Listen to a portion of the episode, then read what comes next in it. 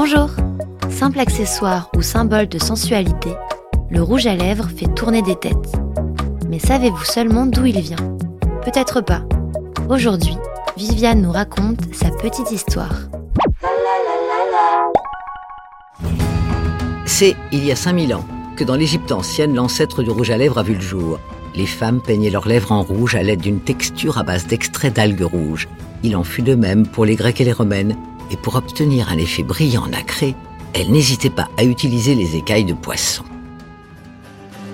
Au XVIe siècle, sous le règne de la reine Élisabeth Ier, les lèvres de couleur foncée étaient de mode. Le cosmétique était alors composé de cire d'abeille mélangée à des pigments colorés de plantes.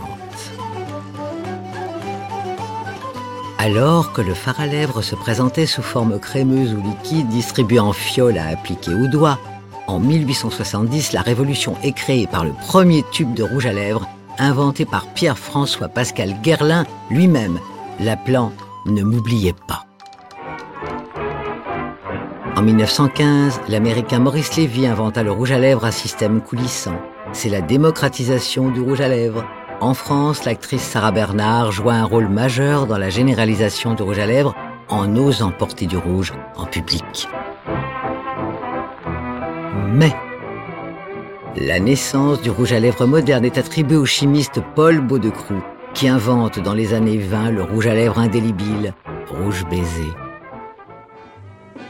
Dans les années 40 et 50, avec la montée d'Hollywood et les célébrités, le rouge à lèvres devint toujours plus populaire. De nombreux stands sont désormais disponibles. Le phénomène pin-up et les icônes d'Hollywood finissent de le populariser.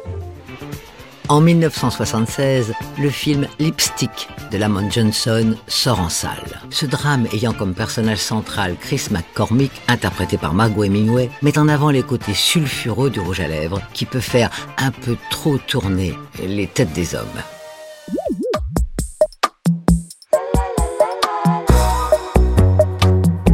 La Petite Histoire 2 est un podcast coproduit par TV Only et Initial Studio, adapté du magazine audiovisuel éponyme, produit par TV Only, Jean Monco et Séverin Delpont, imaginé et commenté par Viviane Blassel et écrit par Benjamin Doise sous la direction de Viviane Blassel. Production éditoriale, Sarah Koskiewicz et Louise Nguyen, assistée de Sidonie Cotier.